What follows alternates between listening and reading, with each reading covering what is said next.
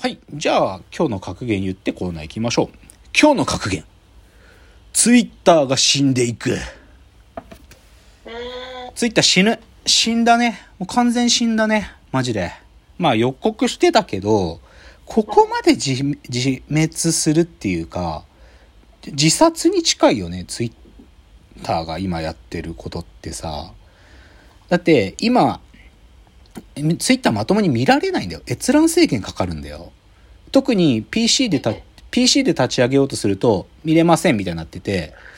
1日の閲覧上限数超えてますとか言ってんだよ。で、有料版に入ってると数万件見れるらしいんだけど、ただで見てるやつとか500件ぐらいしか見れないから、軽くスクブラウザ、ブラウジングしただけでも上限達すんだけどさ、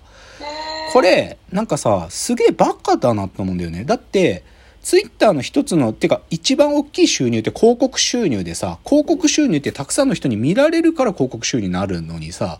見られる数、ユーザーに制限かけてたら広告だって吐けないわけで、売り上げ下げてる行為なのに、な、何考えてんのかなと思う。あの、新しく、あの、CEO になったあの女性の人もさ、この件について昨日ちょっとなんかツイートしてただけで、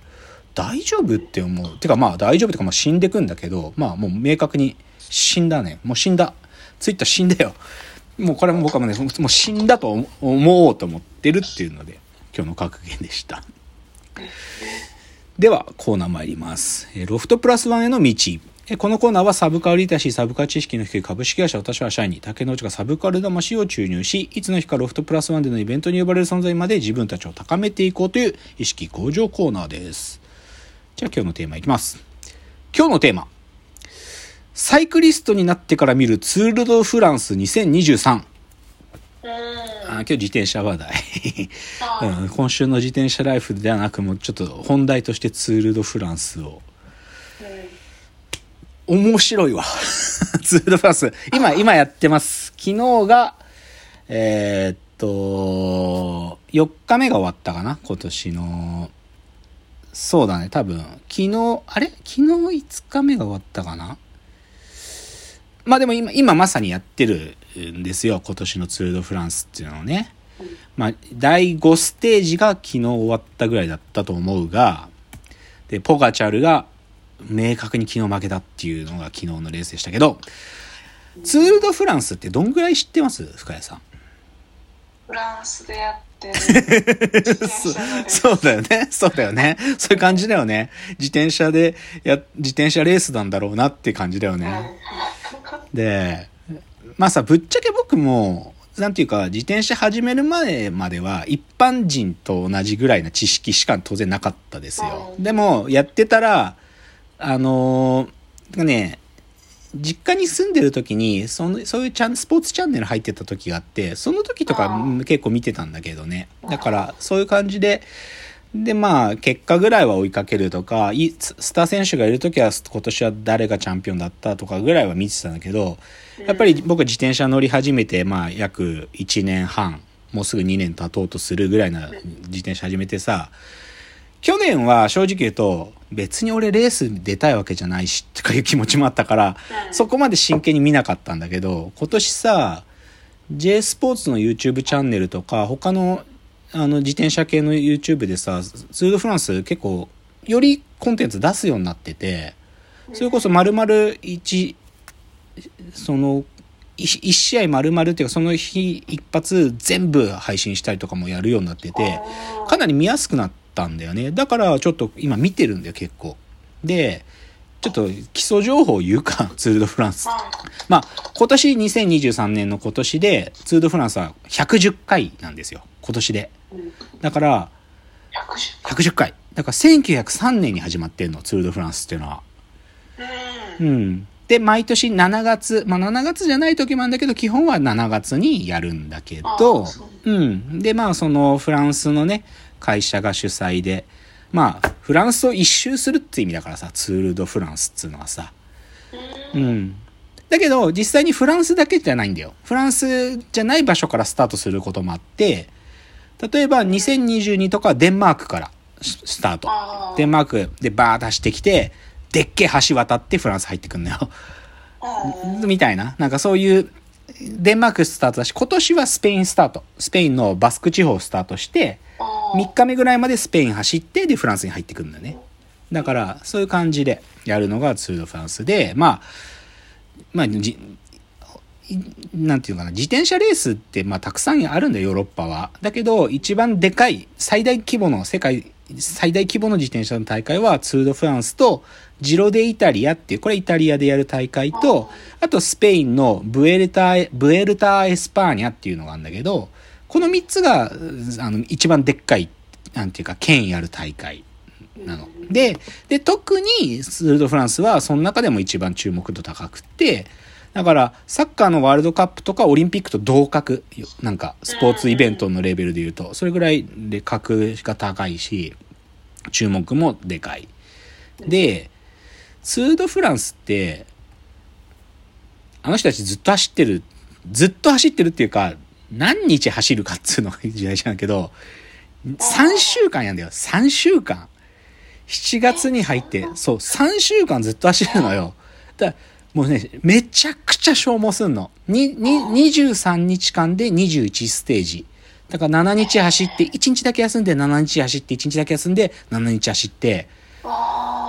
それがツール・ド・フランス、あの、へだもうね、鬼ほど疲れるんだよね。え。え、夜とかは休むん夜は休む。夜は休むけど、でも、1日だいたい150キロから200キロの間ぐらい走るから。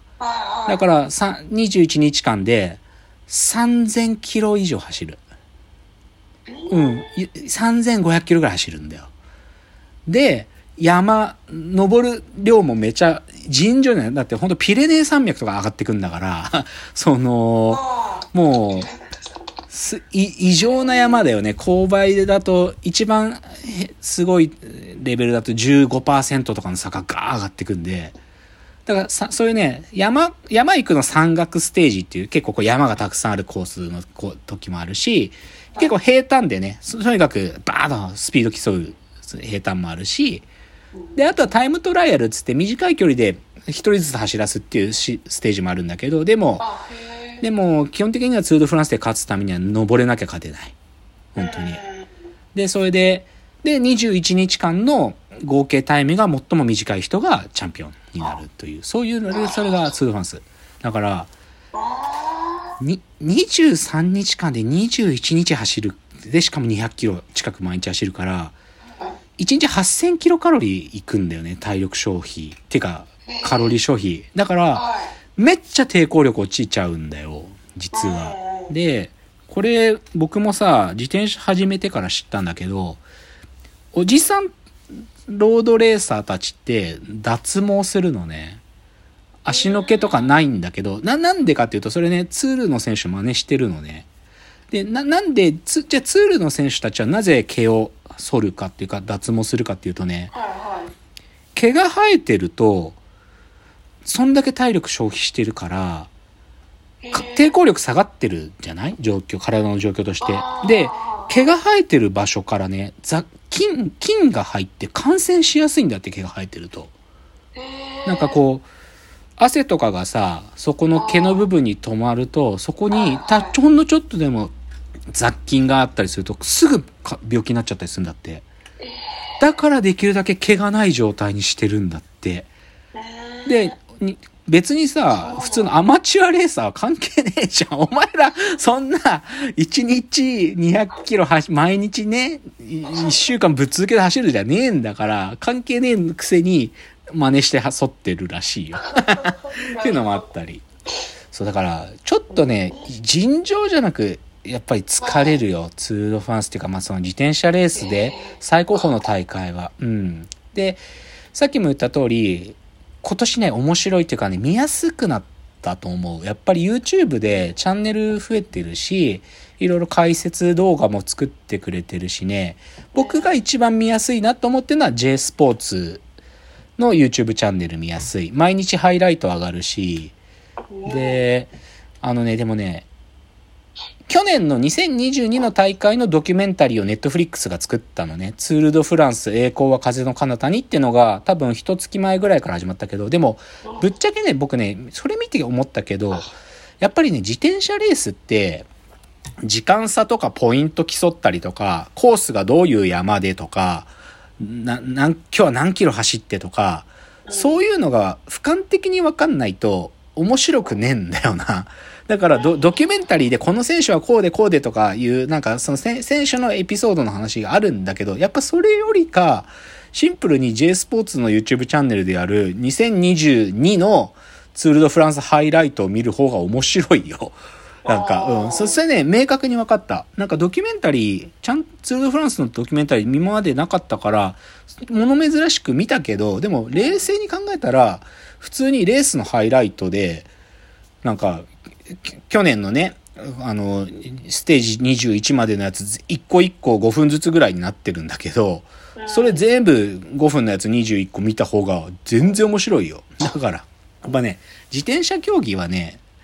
なんか、見る、特に見る人もだけど、情報のスポーツだね、なんかね。うん。やっぱり、その選手がどういう特徴を持ってる。だからまあ、プロ野球とかにも話近いんだと思うけど、で、前とのレタイム差がどれくらいあって、このレースではこういう風に仕掛けないと勝ち筋がないぞとか、